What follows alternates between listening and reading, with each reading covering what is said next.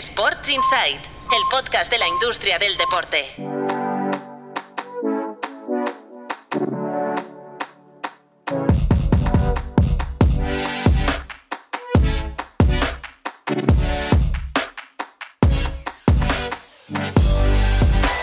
Muy buenas, bienvenidos y bienvenidas a Sports Insight, un podcast de tu Playbook producido por NSN. En línea, como siempre, el fundador de tu Playbook, Mark Menchen. ¿Hoy desde dónde? ¿Qué tal, Mark? Muy buenas. Hola, ¿qué tal? Pues una semana más desde Atocha, que nos hemos abonado a grabar desde aquí. En itinerancia hoy, Mark Menchen, que ha hecho una visita a Madrid por business. Marcos López es aquí, en eh, la sala podcast de NSN. Hola Marcos, ¿qué tal? Muy buenas. ¿Qué tal? Muy buenas, ¿cómo estamos? Pues bien, muy bien. Hoy tenemos un capítulo yo creo que muy interesante porque Mark me ha prometido que nos va a hablar de la relación de las grandes tecnológicas, de las grandes plataformas, de las grandes marcas tecnológicas americanas con el deporte, ¿eh? de la relación con el deporte, pues de Amazon, de Google, de Apple TV, de eh, Netflix, de todas estas plataformas. Hoy vamos a hacer como un repaso, es uno de los grandes temas que hoy viernes podéis eh, disfrutar en tuplaybook.com y hoy Mark nos va a hacer un, un avance y nos va a explicar cómo está esta relación. También vamos a hablar de la Champions, que ha llegado a un acuerdo histórico con Univision, continúa recaudando cada vez más y más dinero el amigo Seferin. Y también vamos a hablar de los equipos de Manchester, del Manchester City por su éxito, finalista de la Champions, el éxito de un modelo, y también del United, porque tenemos alguna novedad con respecto a la venta del eh, club rojo de Manchester. Os recuerdo que este podcast lo podéis escuchar también de lunes a jueves en forma más reducida, más breve, en forma de titulares de la jornada, Breaking News, con la redacción de tu playbook. En un minuto y medio, dos minutos, cada día de lunes a jueves os podéis poner al día de la actualidad de la industria del deporte. Y los viernes, pues aquí nos reunimos con Mar Menchen y con Marcos López para debatir con algo más de profundidad algunos temas eh, del entorno Sports Business. Os recuerdo también que tenemos un mail podcast.tuplaybook.com, lo encontraréis en las notas del capítulo, nos escuchéis desde donde nos escuchéis y nos podéis escribir para lo que queráis, ya lo sabéis, sugerencias, comentarios, críticas, documentales deportivos, barra libre. También nos podéis escribir en Spotify. Si hacéis scroll, debajo de la encuesta que siempre colgamos, ¿Se hay también un poquito? Sí, un apartado para, para enviarnos mensajes y también en iVoox podéis explicarnos lo que, lo que queráis. La semana pasada preguntamos, ¿os acordáis? Por eh, la preferencia, en caso de que tuvierais mucho dinero y quisierais comprar un club español, eh, la preferencia de categoría. ¿eh? ¿De qué categoría lo compraríais? Pues récord de participación, mucha gente ha participado en la encuesta. Muy bien, muchas gracias. Un 15% primera división, un 41% segunda división y un 44% primera federación. ¿Eh? ¿Qué te parece, Marc? Que va, hay un 44% de valientes. Sí, sí. Ostras. Bueno, pero ya dijimos que, hombre, a nivel de em, volumen de inversión eh, es menor, seguramente a nivel de riesgo quizás un poco mayor porque está supeditado a que suba segunda, pero claro, es la inversión más asequible un primera federación.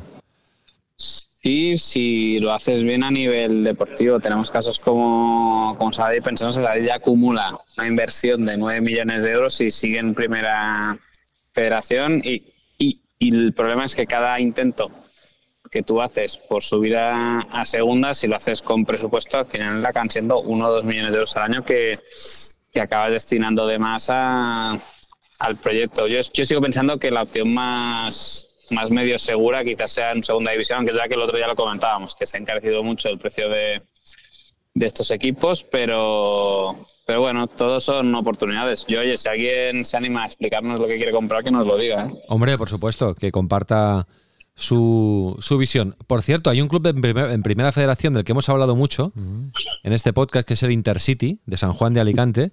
Oye, le han hecho una campaña de marketing con la final de la Champions brutal, ¿eh? Porque la final de la Sí. Champions es Intercity. Espectacular, Ya ¿eh? Esto lo deberían aprovechar a nivel de marketing de alguna manera. Bueno, lo, lo- lo han hecho, ¿eh? el community manager ayer. Ah, ya lo ha hecho, mira, una- pues no lo sabía, ¿eh? una- a- hicieron el hashtag de agradeciendo A ver, lo voy a a la buscar. película, pero por ejemplo, mira, fíjate el Intercity, que lo comentaba hasta ahora, es otro de los clubes que, que está demostrando el, el riesgo que hay cuando inviertes en un proyecto de, de categoría semiprofesional. Ahora están pendientes de una inyección de 3 millones de euros para poder seguir operando, porque realmente si haces un proyecto para subirlo al fútbol profesional, si haces un proyecto para ir en primera federación, no te hace falta perder dinero. Cuando ya lo que ambicionas es dar el salto a, la élite, ahí es cuando te la juegas, juegas y tienes que hacer una inversión alta y el Intercity es otro ejemplo que encima con todo lo que con toda la exposición financiera que tienen al ser un equipo cotizado en, en bolsa, pues claro, eso también los desnuda bastante más que, que al resto y te evidencia las carencias que puede tener la, la primera federación. Atención, eh, he ido al Twitter del Intercity. Yo no lo sabía, eh, no, no, no sabía que ya lo habían capitalizado. Y hicieron un tuit ayer por la noche cuando el City eliminó al Real Madrid. Dice, no vamos a negar que la final de la Champions, Intercity, hashtag, nos gusta bastante. Y luego hicieron un hilo, o sea, una respuesta ellos mismos, una repli, y supongo que se dieron cuenta de que podía herir la sensibilidad de algún madridista y dijeron, aunque por supuesto nos hubiera gustado que un equipo español jugara la final. Por si acaso. Por si acaso. ¿eh? Por si acaso. Diplomacia, diplomacia. Por si acaso. Bueno, di- Pero fíjate eh, que en este aspecto es la primera vez que se van a enfrentar en un partido oficial Inter y City. Solo han jugado dos amistosos veraniegos. Nunca, nunca han jugado un Qué duelo. bueno. Y además en una final de Champions. Sí, sí, qué bueno, qué bueno. Buenísimo. Bueno, eh, vamos a lanzar ya la pregunta porque así ya está lanzada. La vamos a colgar como siempre en Spotify y allí, nada, hacéis scroll y participáis en la encuesta. Es un clic y ya participáis. Y vamos a preguntar, como hoy vamos a hablar de las grandes tecnológicas, eh, de Apple, de Amazon, de Google, de Netflix, etcétera, eh, ¿qué plataforma de estas, os vamos a dar estas cuatro opciones, os gustaría que comprara la liga, e- emitiera la liga, se asociara a la liga para ser su partner eh, televisivo, pues como ha pasado con la MLS y Apple TV. A ver, a ver cuál es vuestra eh, preferencia, no sé, Amazon a través de Prime Video ya lo está haciendo en Inglaterra, en Italia, en Alemania. Bueno, pues vamos a ver cuál es vuestra eh, preferencia a nivel de socio televisivo, entre comillas, tecnológico de, de la liga. Dicho esto, ahora Marc nos explicará cómo es la relación de estas grandes tecnológicas con el mundo del deporte, especialmente con el fútbol. Pero vamos a conectar antes con tu playbook, con la redacción de tu playbook, con Patricia López y Roger Requena para que nos pongan al día. Adelante, compañeros. Arrancamos, lo hacemos con el Betis que proyecta sumar 25 millones anuales a su negocio con el, nuevo Benito Villamarín. La reforma del feudo verde y blanco, que se prevé que esté lista en 2026, prevé triplicar la oferta premium hasta cerca de 5.000 asientos y añadir además un importante desarrollo comercial en la esplanada. El Zaragoza eleva a 140 millones la inversión necesaria para la nueva Romareda. La nueva propiedad del Club Maño ya trabaja para lograr la financiación para completar una reforma que permita a la capital aragonesa optar a ser una de las sedes de la candidatura ibérica para el Mundial 2030. Y seguimos hablando en clave estadio porque el Valencia ficha a un ex de la liga en Asia para elevar el negocio ligado a Mestalla. El valenciano Eduard Castell, que fue delegado de la competición en Hong Kong en los últimos seis años, se ha incorporado al departamento de marketing y comercial del club Che. Entre sus retos, elevar los ingresos del estadio más allá del ticketing. Y de las llegadas al Valencia, las salidas del Barça. Jordi Cruyff abandonará el club a finales de temporada.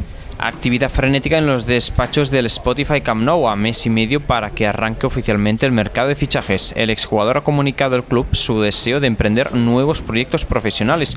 Un anuncio que llega pocas horas antes de que Mateo Alemán diese marcha atrás en su intención de salir y comunicase al club que quiere continuar.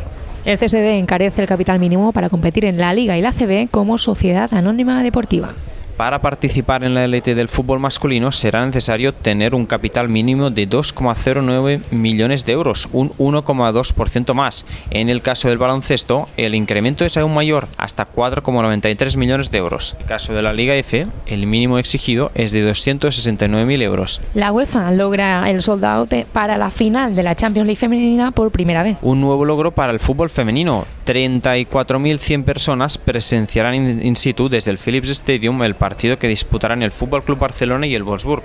Todas las entradas vendidas para la que será la final con más espectadores de un partido de fútbol femenino en Países Bajos. La WNBA firma un convenio multianual con Meta para emitir partidos en realidad virtual. Hasta 20 partidos por temporada de la Liga Norteamericana de Baloncesto Femenino podrán seguirse a través de la plataforma MetaQuest. Es un paso más de la NBA en su asociación con Meta. Y cerramos con el mercado del fitness. La facturación agregada de los gimnasios en España en 2022 ascendió hasta 2.100 millones, pero sigue por debajo de los niveles prepandemia. El sector tiende a la recuperación, pero el año pasado aún movía un negocio agregado un 10,7% por debajo de lo que generó antes de la pandemia. España, eso sí, ya es el tercer principal mercado de Europa, un continente donde el fitness mueve 28.000 millones de euros con 63 millones de abonados. Bueno, perfecto, perfecto. Pues muchas gracias a Patricia y a Roger. Ya estamos uh, informados de lo que ha pasado esta semana en materia de sports business. Eh, Marc, abrimos el melón de, de, las grandes tecnológicas, de saber cómo están eh, invirtiendo en deporte, qué, qué, qué, relación tienen y qué planes de futuro tienen en el mundo del deporte, pues las... ¿Cómo le llaman a esto en Estados Unidos? Las GAFA, ¿no? GAFA es Google, GAFA, ah. Apple, Facebook y Amazon, ¿no? Pero claro, aquí hay que meter a Netflix, eh, Facebook quizá ahora está un poquito más eh, fuera de este ámbito, no sé. Tú mismo.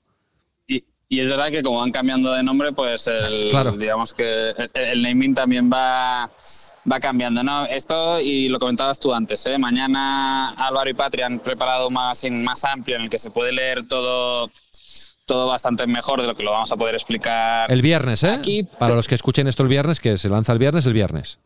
Exacto, viernes 19 de, de mayo. Y es verdad que la conclusión a la que hemos llegado un poco es que si bien el, el foco mediático, ¿no? Cuando más nos venimos arriba es cuando vemos que compran derechos de televisión, al final, viendo lo que dicen y lo que comentan ellos, es verdad que es más la sensación de que la industria del deporte se viene muy arriba por todo lo que puede suponer la entrada de estos operadores, la compra de derechos audiovisuales, pero que en, algunos casos la apuesta verdadera realmente está en la salud. Y ese, por ejemplo, es el, el caso de Apple, que en deporte recordemos que ha comprado la MLS eh, a nivel global, porque es tanto en Estados Unidos como, en, como a nivel mundial, que haya comprometido eh, 250 millones de dólares al año y también ha comprado un paquete de la MLB por 85 millones de dólares al, al año. ¿Cuál es la cosa? Que si tú miras cuando hablan hacia los inversores, por ejemplo, Apple desde 2019 ya dijo que probablemente su gran legado sería en el tema de, de la salud. Ya es verdad que no está mediático, pero si os fijáis, yo no sé cuántos tenéis un Apple Watch. Pero yo no. Que Apple Watch Marco, sí. mucho tiempo yo sí. es un, es un competidor claro para los Garmin, Polar, Fitbit, todos estos relojes de, Suscribo todo. de carrera, pero es que además tiene todo un tema de, de oye, pues si duermes bien, no duermes bien, temas de, de, sangre. Tiene la suscripción de Fitness Plus, o sea, oye, que también puedes entrenar a través de, de Apple. Hace tiempo que tiene una alianza con, con Nike también en ese sentido, por lo tanto, podríamos decir que si Apple tiene una apuesta clara en el deporte, la tiene en el mundo de, de la salud. Eh, esto Amazon lo intentó replicar porque Amazon, eh, cuando hubo todo el hype del fitness en casa, entrenamiento y tal, lanzó su propio dispositivo que era Halo. Eh, es verdad que ellos han tenido menos suerte y el año pasado, o este año más bien, o a finales del 22, 2023, anunciaron que cerraban esa unidad de negocio, que no iban a competir con, con el Apple Watch y que por lo tanto su foco era otro. ¿Cuál es su foco? Pues eso sí que lo sabemos, en el caso del deporte está muy en el contenido y en función de los mercados comprando contenido en, en directo o apostando por la producción de, documentales. Recordemos que Amazon solo en Estados Unidos tiene un paquete de la NFL por el que paga 1.300 millones de dólares al año y luego en Europa, recordemos que tiene muchos proyectos de Champions League en Alemania, en Italia, aquí en España tiene un acuerdo de integración de, de Dazón, o sea, no es que tenga los derechos de Dazón, sino que te puedes suscribir a Dazón a través de, de Amazon. Y ojo, recordemos, porque está el tender de España de, de, la Champions, veremos si Amazon, en el caso de España, también se mete ahí con, con esos derechos de televisión.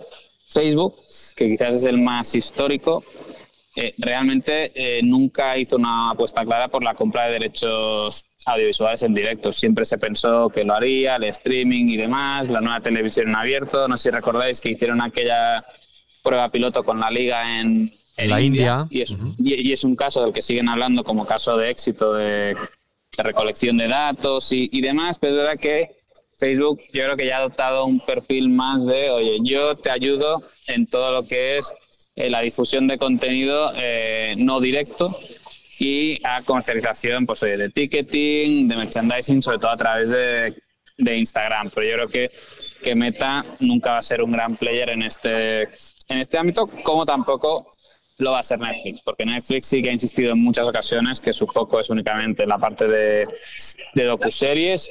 Yo creo que se está demostrando que después de Drive to Survive, los, las réplicas en otras disciplinas no están siendo tan, tan potentes como fue el Drive to Survive. Y de hecho, la única opción que han planteado alguna vez de comprar de en directo ha sido la Fórmula 1 precisamente y únicamente en países donde consideraran que, oye, que la oferta podía encajar en sus en sus presupuestos. Y luego tenemos a Google, YouTube, recordemos que su última fue el último en llegar, ¿no? Con la compra de, otro paquete de la NFL, en su caso por 2.000 millones de dólares al año. Y aquí YouTube, otra vez. O sea, igual que la compra de derechos audiovisuales la hace mucho para configurar o para alimentar unidades de negocio que ya tienen, como puede ser el YouTube de pago, en cambio, sí que tienen Fitbit, que en su momento lo compraron por 2.100 millones de dólares, con un foco claro a el tema de, de la salud.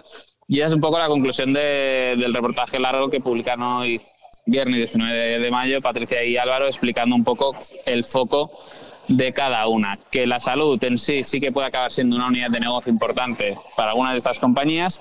En cambio, el deporte, el directo, las retransmisiones sí que se está configurando más como una inversión, digámoslo así, en marketing, porque saben que eso al final lo que te acaba trayendo son suscriptores a, a todos sus servicios de pago adicionales y en el caso de Amazon intentando monetizarlo pues eh, metiendo publicidad, metiendo compra de merchandising en directo, etcétera, etcétera, etcétera. Por un resumir un poco, esta es la película que, que explican hoy. Muy bien, muy interesante. Y yo solo te haré una pregunta, Marc. De cara a futuro, y sobre todo en el ámbito de los derechos de, retransmisión, de los derechos televisivos, que es quizá donde se mueve más, más money y lo que es más visible, ¿por dónde crees que van a ir los tiros? Porque aquí parece que, entre lo, que hemos comentado, más allá de los de las acciones puntuales de Apple importantes en Estados Unidos sobre todo, parece que es Amazon, ¿no? Que es Prime Video la que apuesta por esta vía.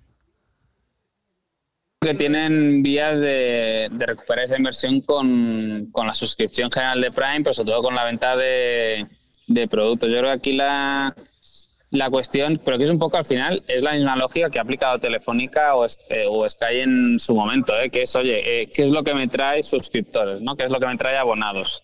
Tener el deporte en directo. Claro. Pues voy, voy a por ello. ¿Qué, qué, cuál es la diferencia respecto a Movistar, Sky y demás? Y esto, Álvaro, la, realmente el arranque de, del reportaje es, es muy duro, en el sentido de que solo con lo que gana uno de estos cinco gigantes tecnológicos cada año, podría comprar todos los derechos audiovisuales de las cinco grandes ligas y de la Champions League para el siguiente ciclo audiovisual. Claro. Sí, sí, Solo una, ¿eh? O sea, Apple, si quisiera. Cash, ¿eh? Pagando en cash. Comprar, pero, Hola, pero buenas en todo, tardes. En todo el mundo, ¿eh? O sea, o sea Sí, sí, lo, sí, lo, sí. lo, que ha hecho con la MLS, si Apple quisiera, solo con su beneficio, con una parte, podría comprarle de a un la año Liga, a la Premier, a la Serie A, a Francia, a, no, de todo el ciclo. No, no, digo años. beneficio de un año. completos. Con el beneficio de un año podría comprar el ciclo de cinco año. años y todos los, di- de todas las ligas. De todas, de todas las cinco, la de las cinco grandes ligas y la Champions. Y con eso está todo dicho todo. Sí, sí, sí. Bueno, pues nada, queda clarísimo. ahí es, yo creo y, y es la conclusión, la sensación de que es más importante para el deporte el hecho de que estos gigantes estén entrando que para estos gigantes el hecho de entrar. No Ya. sé si, Sí, sí, sí. Es al revés, es al revés. Se entiende revés. perfectamente. Sí, sí, clarísimo. Bu- Bueno, perfecto. Pues muchísimas gracias por este avance. Eh, play, tuplaybook.com para, para leer el reportaje de Patricia y Álvaro en, en profundidad. Oye, ahora seguimos hablando de, de los equipos de Manchester, de la Champions, pero es que tenemos dos noticias que nos han saltado durante la grabación del, del podcast, Marc. La primera es eh, sobre Paddle. Eh, Ya sabéis que mm, están en negociaciones eh, World Padel Tour y Premier Padel para mirar de llegar a un acuerdo y acabar con la guerra del pádel y unificar los circuitos. Pues bien, Mundo Deportivo, a través del periodista Alberto Bote, que es un periodista muy informado en el mundo del pádel, eh, publica, nada, hace un ratito en su web, principio de acuerdo para un circuito único en 2024. A ver, algo que ya se veía venir, que iba a ser el final de esta historia. Era inevitable. Y eh, he leído el, el artículo así un poco en diagonal Y eh, más o menos la conclusión es que Premier Padel, dijéramos que es quien tiene el músculo financiero más potente porque está Qatar detrás, absorbería World Padel Tour y haría un acuerdo con el grupo DAM. Y el grupo DAM no se desvincularía del todo a nivel empresarial de este proyecto, porque hay una cuestión casi emocional, romántica, por todo lo que ha apostado el grupo DAM en los últimos años, unos 40 millones de euros en forma monetaria, pero luego hay una implicación con este deporte. eh, y ya hemos insistido muchas veces que lo han hecho realmente bien, cómo ha crecido el pádel con World Padel Tour. Es que han sido los pioneros, han sido los que le han dado un nuevo vuelo a este deporte. Y entonces se unificaría el circuito en 2024. ¿Cómo lo ves, Marc? Bueno, yo creo que es la solución sensata y lógica, que de alguna manera es, es recompensar a Dan por, por el trabajo hecho, convirtiéndolo en accionista. Veremos cuán importante de, de Premier Padel, pero yo creo que al final es fusionar los negocios, salvar una parte de empleo, eso y aprovechar la estructura de negocio que ya tenía Golpa del Tour, pues aprovechar al máximo ese, ese equipo. Y la duda que, que me asalta, que me queda, es ver El nombre, ¿no? se reaprovechará del, cal- del calendario. No, yo creo que el nombre, yo creo que, que ahí se va a quedar Premier Padel. Sí, Yo para eso no parece, duda sí. de que, que World Padel Tour va a ser una marca que, que desaparezca y se quede Premier Padel, pero tengo una duda de qué torneos del calendario de World Padel Tour se van a mantener y cuáles y cuáles Bueno, no. Seguramente será un calendario más internacional, que ya lo era mucho el World Padel Tour, sobre todo en los últimos años, pero ahora, bueno, habrá que unificar lo mejor de Premier Padel y de, y de World Padel Tour. Sí, sí, igual se hacen dos escalas, igual que ahora hay World Tour 500 y, y los Masters, pues se tendrá que hacer un, un Sí, escalado es eso, nuevo, se ¿no? Mantiene, es- es ese, se mantiene el de Premier Padel, que es P1, P2, P3, que es un poco así de colegio, pero bueno, es, el- es lo que le han es lo que, es, es lo que le han puesto. Pero es saber, oye, al final oye, aquí tenías un fondo de comercio de, de- de torneos que, que funcionaban bien a nivel comercial, que es saber cuántos, cuántos salvas. Madrid y Barcelona yo creo que sin duda van a continuar en el calendario, es evidente, pero veremos en qué otras ciudades españolas eh, se mantiene se mantiene ese proyecto y con quién, porque recordemos que, que Premier Padel va dando licencias de organización de, de los torneos y en el caso de España es Octagon la que promueve los, los torneos aquí. Perfecto, pues nada, es un principio de acuerdo, pero eh, la resolución tiene que ser rápida, porque claro, no puedes llegar a, un acuerdo a final de año porque tienes que montar todo 2024 y eso tienes que empezar ya, Claro. la maquinaria. ¿eh? Por lo tanto, eh, vamos a estar atentos a este frente. Y la otra noticia que Bueno, nos ha saltado... más, más, más o menos nos ha llegado que es así, ¿eh? o sea, que, que lo que dice un deportivo es, es cierto, o sea, que eso yo creo que antes del verano estará más Seguro. definido. Otra cosa es que Sí, sí. lo comuniquen o no, o que no sepan cómo comunicarlo para que todos puedan salvar un poco las vestiduras después de, del año y medio de, De guerra. de conflicto que han tenido Sí, sí. las partes. Oye, y la otra noticia iba a decir que nos ha llegado ahora es sobre Rafa Nadal, Marcos, porque ha hecho una rueda de prensa Sí, sí. es- y atención. Pongo un punto y aparte en mi carrera. El 2024 será mi último año. Bueno, a ver, no es directamente una noticia de la industria del deporte, pero sí. Sí, sí, Porque sí, Rafa Nadal es industria del deporte, ¿no? No, no, sí que es una, una noticia de la industria del deporte. Estamos hablando del deportista. y es una, es una bomba para el mundo del tenis, claro. Es, sí, eh, sí. Que- algún día tenía que llegar, ¿eh? Eh, igual que llegó lo de Federer. eh, evidentemente, pero. y que también nos saltó mientras grabábamos un capítulo. Exacto. Pero esto sí que tiene vinculación con la industria del deporte porque si algo es también Nadal, aparte de uno de los mejores tenistas de la historia, es también cómo a través de su figura, a través de su imagen ha construido la Nadal Academy eh, y ha construido una industria del deporte paralela, eh, la, eh, la propia fundación donde está haciendo un, trabajo realmente espectacular que lleva su mujer Chisca y creo que poco a poco eh, con este anuncio él mismo también, es evidente que está lesionado, que no va a participar en, en Roland Garros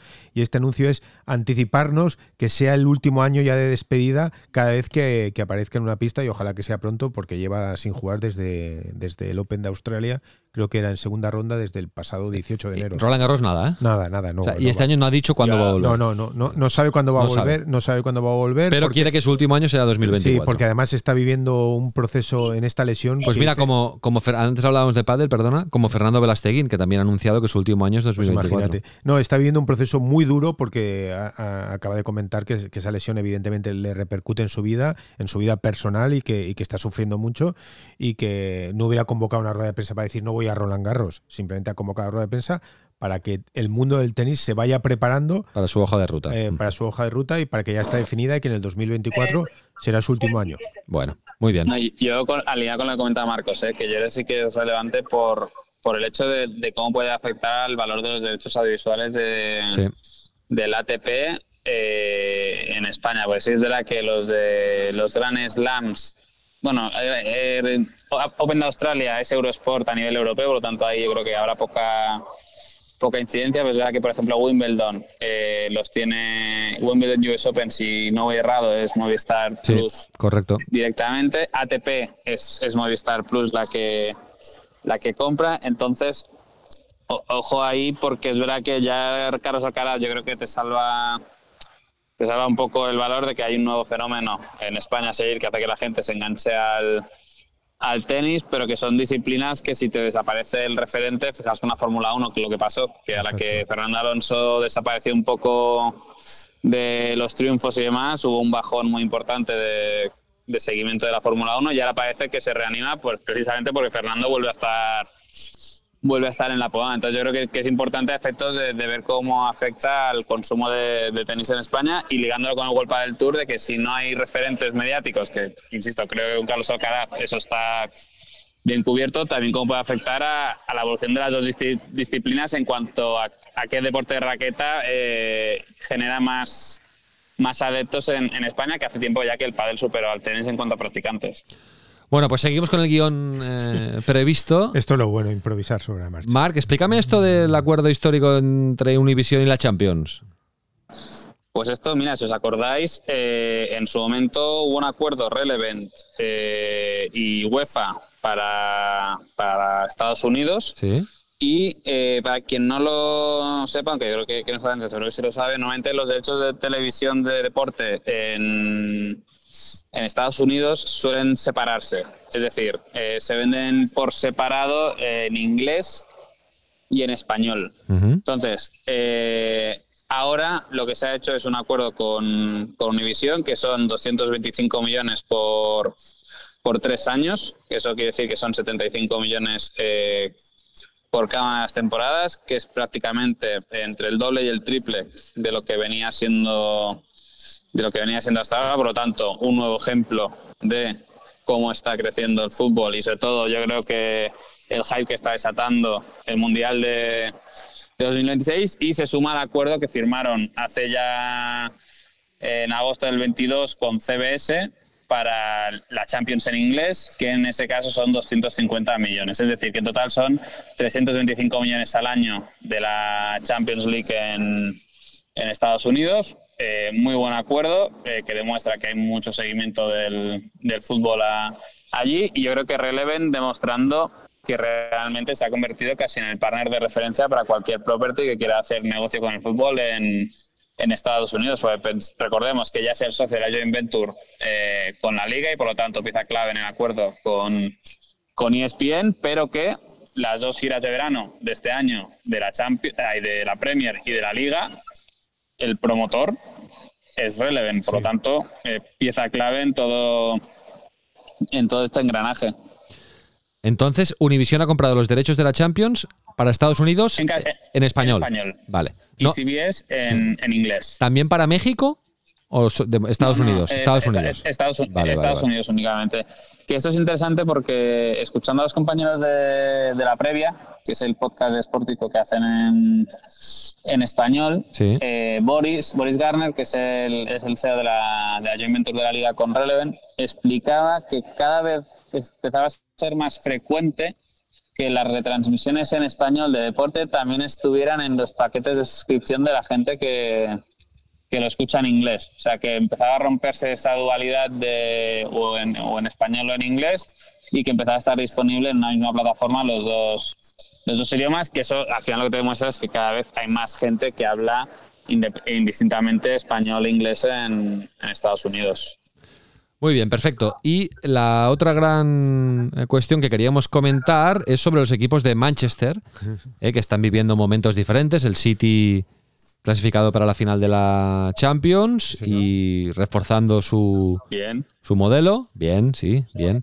Y el United, que vuelva a ser noticia porque, atención, Qatar parece que va fuerte, 6.000 definitivamente. ¿eh? millones, ¿no, Mar? 6.000 millones. Estamos, estamos en unas cifras que se absolutamente están volviendo se locos. están volviendo locos y yo creo que aquí ya es cuando entra la Pero aquí se viene un parte Qatar de Abu luego. Dhabi bastante interesante, ¿eh?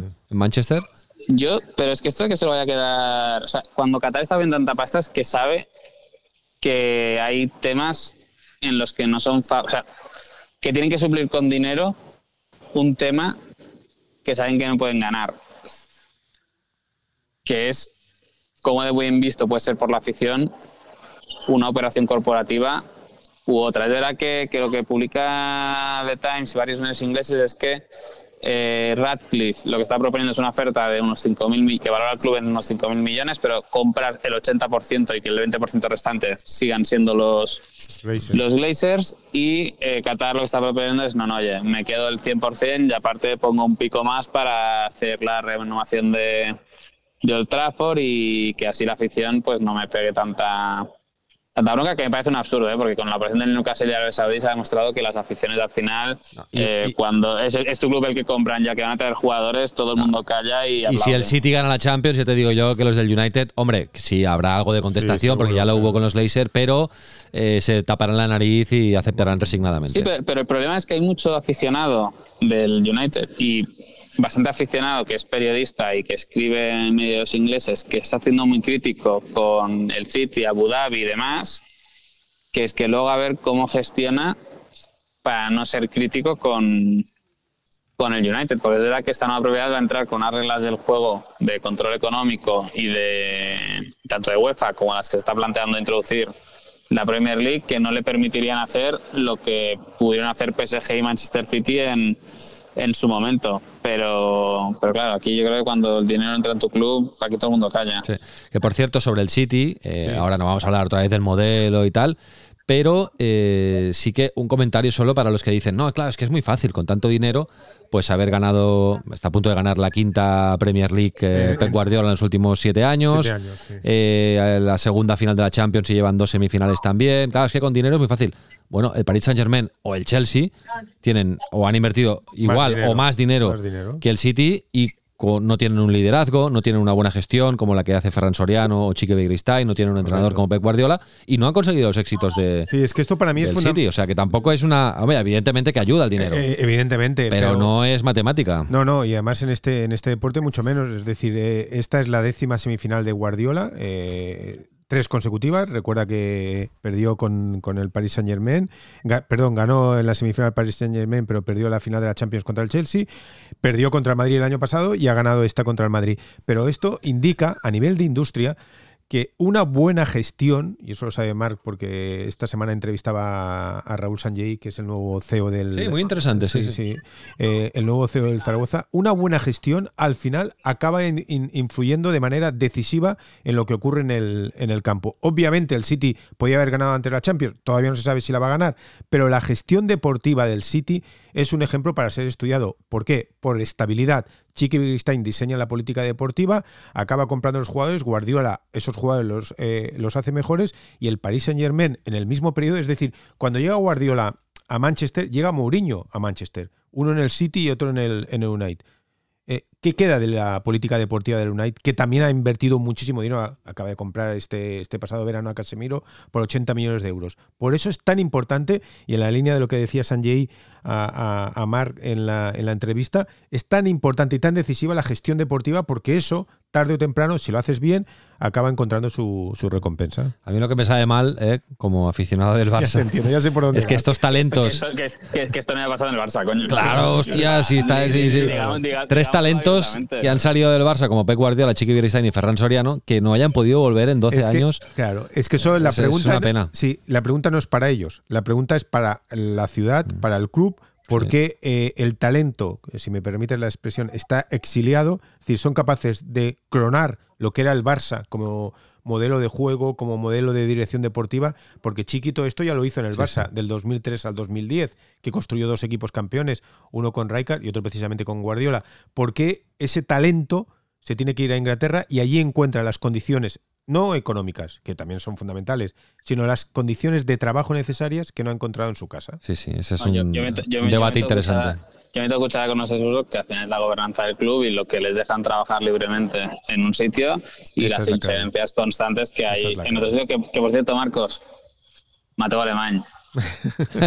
Este es otro Hombre, buen tema, ¿eh? Sí, sí. Eh, yo, esta, esta no la soltado, pero esto quiero preguntar porque es, me parece como surrealista eh, la ¿Qué- situación. Y ahora ya no tanto por la Junta de Joan Laporta, aquí yo creo que, que la Junta de Joan Laporta. No, aquí no tiene nada que ver, ¿eh? A decir, aquí es la, la persona de, ostras, que, ha- o que ha pasado o que te has encontrado en Birmingham, porque la ciudad es fea, ya lo sabes. Sí, o sea, sí. y que para vivir allí es complicado. Entonces, que ¿qué te llueve has mucho, sí. encontrado- ¿Qué te has encontrado allí para No, y sobre todo, es, perdona, eh, sobre todo estamos hablando de uno de los ejecutivos más famosos, más reputados, con mayor. Que yo creo que es una buena noticia para el Barça. Sí, ¿eh? sí, sí, eso es al margen. Pero estamos hablando de Mateo Alemán. Y es él que está acostumbrado a negociar contratos de, de altísimo nivel con jugadores, con agentes, con entrenadores, como su propio contrato no estaba bien perfilado para que 15 días después cambies, todo el mundo tiene derecho a cambiar de opinión, evidentemente, cambies de opinión y te vuelvas al Barça. O sea, ahora se está difundiendo eh, que la oferta no era lo que, lo que pretendía, que el proyecto deportivo de la Aston Villa.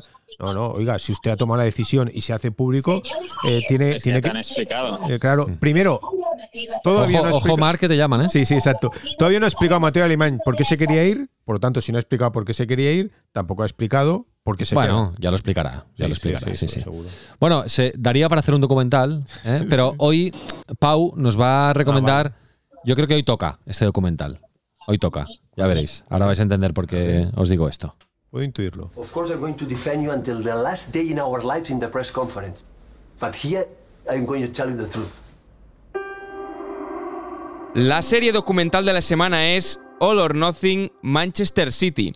Ya hemos hablado por aquí del formato All or Nothing y seguramente muchos de vosotros ya la habréis visto, pero por si hay algún despistado, después de lo ocurrido esta semana en la Champions, creemos que es un buen momento para recuperar este insight del equipo de Pep Guardiola durante la temporada 2017-2018, la segunda en el equipo Citizen, cuando consiguió su primera Premier League con récords de todo tipo incluidos. Una serie documental clave para entender lo que es el City actual y todo lo que lo ha llevado hasta ser el mejor equipo de Europa. Se puede ver en Amazon Prime Video, son 8 episodios de entre 45 y 55 minutos y está dirigido por Manuel Huerga. Cuando te adentras a un vestuario de Pep Guardiola, siempre descubres cosas nuevas y te deja momentos para el recuerdo y esta serie documental no es una excepción. Si bien es cierto que no se ve todo, algo obvio en este tipo de insights, sí que te permite adentrarte en charlas, momentos claves de esa temporada, tanto los buenos como otros más complicados. Y no solo es interesante la vida de, de vestuario, sino que también la que pasa en los despachos con renovaciones, propuestas de fichajes, en una estructura que podemos ver que está diseñada por y para el equipo y para la metodología del técnico de San Pedro. Además, eh, también es recurrente el debate del estilo, es una línea argumental que, que es interesante de ver cómo encaja en la Premier League y otras historias personales como por ejemplo la de David Silva, sin duda una de las más emotivas. En definitiva es una serie que si no la has podido ver es un must para contextualizar en qué se ha convertido el Manchester City y que si ya la habéis visto, verla ahora de nuevo con la perspectiva aún te hace comprender más aspectos. Bueno, pues mira, hasta el 10 de junio, que es el día de la final Intercity. Yo la he eh, visto, yo es la he una visto. buena. Sí, yo también, yo también la vi hace tiempo y, y bueno, sobre todo el, el gran protagonista es Guardiola. ¿eh? Sí, y, sin y- duda, sin duda. y queda bien eh, eh, retratado como es como, como entrenador y como líder de, de vestuario. Bueno, Marc, eh, Buen viaje. ¿vas a ver algún Eh, no, documental? hago una- espera, espera, espera, espera, os hago una pequeña encuesta. Venga. Ah, no para, no para- pero no, pero de los tres All or Nothing, que no sé si los habéis visto a los tres, Arsenal, Tottenham y, No. y City. Yo he visto eh, City y Arsenal. Bueno, yo he visto el de los All Blacks también, es que hay más, ¿eh? Y luego de equipos de NFL y tal. Yo he visto City y Arsenal. Eh, Yo es que creo que el, que el que más entra en la cocina es el del City. Luego el del Tottenham, que está bien por el tema Christensen, o sea, que te explica todo el lío de, de Christensen y el de Arsenal tiene ese momento, pero es verdad que yo creo que del or Nothing el que más se mete en la caseta Sí. es el del City. Aparte está hecho por Manuel Huerga Sí, y sí. Media Media Pro. Pro. Pro, sí, es decir, que también tenían Talento catalán. talento catalán. Talento otra, catalán. otra- vez en Manchester. Sí, sí. Tot queda a casa. Tot queda a casa. Bé, Marc, eh, bon viatge. Merci. Oye, la semana que viene, sí, la semana que viene, eh, si no hay cambio de plan, sí que están en Japón. O sea que ya nos conectaremos, ¿Ah, sí? ¿eh? De alguna manera, sí, semana que viene sí. Y la otra también. Bueno, es que ya me voy y me quedo. es- Qué, bon- qué- qué bon- qué bonito es esto del remoto. Sí, me, me quedo ya al partido del 6 de junio, Ah, Barça es el verdad, Kobe. es verdad. Ya hablaremos la semana que viene desde allí y os explicaré cositas. Pero se han puesto a la venta las entradas ya en Japón Ah, y. Tokio es ¿Cuánto vale una entrada? Ostras, pues mira, la semana que viene te lo digo. ¿Eh? Me, me- Se tiene que ir a Japón para preguntar. No, porque no, la verdad es que no lo sé. Pero lo que sí sé es que la venta, la venta, la, venta y hay diferentes precios. Déjame mirarlo bien y la semana que viene os informo de esto Exactamente. y, y os informo desde allí. Y lo que sí que os digo es que va como un tiro. Ah, muy bien. Sí, que va muy bien. Sí, sí, sí, sí. Hombre, es que hace tiempo, la última vez que fue el Barça fue cuando. 2019. Cuando se fue, cuando se fue en. 2019. Pregunten, fue el viaje aquel que. En verano de 2019 Vale, vale. fueron a jugar con el Vissel Kobe a Kobe. Sí, sí. Pero el partido este es en Tokio, ¿eh? No Este es en Tokio, en el Estadio Olímpico. Olímpico. Sí, sí. que es más grande, más público. 80.000 personas. claro. Bueno, pero por eh, temas de aforo y, Y- tal, son 66.000 al final. Sí, Y, más y, tu- menos. y turi- y turismo, ahí hay. O sea, ¿es época de turismo en, en Tokio o crees que va a ser más público local? Aquí ya te pregunto. No, yo creo que va a ser más. Creo, creo- siempre hay turismo en Tokio, pero yo creo que va a ser más público local. Imagino. Sí, sí, sí. Sin duda. Bueno, chicos, Que mar- que eh, marque Andrés. nos vamos a, nos vemos la semana que viene. Nos vamos para Japón. Muy bien, buen Venga. viaje a Venga, Marc y buen viaje a abrazo. Raúl. Chao, Hala, chao, chao.